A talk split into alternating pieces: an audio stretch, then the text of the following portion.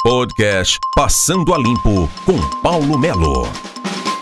Olá, eu sou Paulo Melo, este é o podcast Passando a Limpo mznoticia.com.br.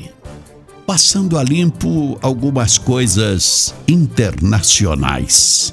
Estados Unidos dizem ter certeza que Irã conduziu ataque a navio tanque israelense. Tradição matrimonial proibida há décadas na Índia tem causado mortes de mulheres. Prática do dote está proibido há mais de 60 anos, mas persiste por razões socioculturais abusos e mortes estão relacionados não ao casamento, mas à insatisfação com o valor recebido pelo dote. Protesto contra restrições em Berlim termina em confrontos com a polícia. No México, promove reverendo para decidir se ex-presidentes devem serem investigados. Estados Unidos não pretende decretar novos confinamentos. Talibãs ataca aeroporto de Kandahar, segunda maior cidade do Afeganistão. O Covid-19 aprofunda a crise em Myanmar, seis meses após o golpe. Na França, o ministro anuncia plano para fazer do combate à violência doméstica prioridade da polícia.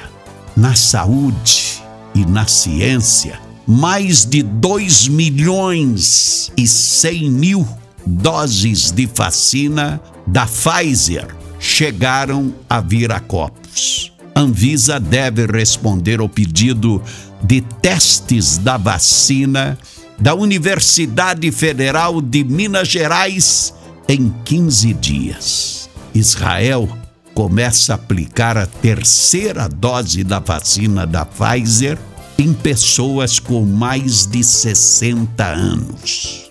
Enquanto isto, especialistas alertam que risco de infarto aumenta 30% com o frio na tecnologia a 240 quilômetros horário, moto voadora faz primeiro voo de teste nos Estados Unidos.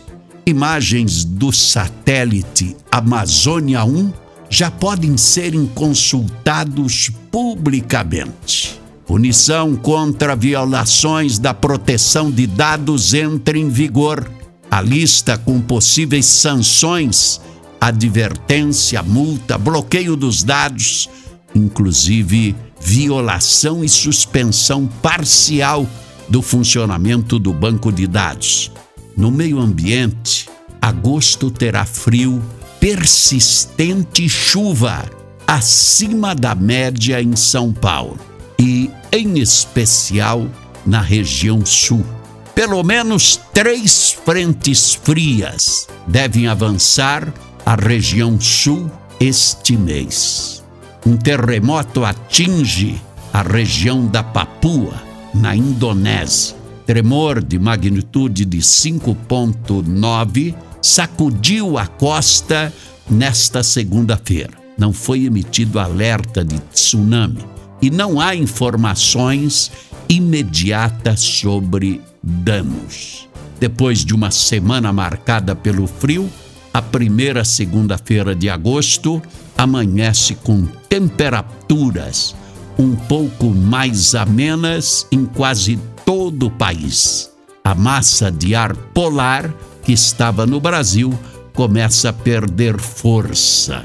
Em Cuiabá, por exemplo, as tardes já ficam quentes durante a semana devendo se aproximar dos 36 graus. No entanto, hoje pela manhã, em Minas Gerais, foi registrado um grau centígrado, quando, na realidade, deveria estar entre 18 e 20 graus.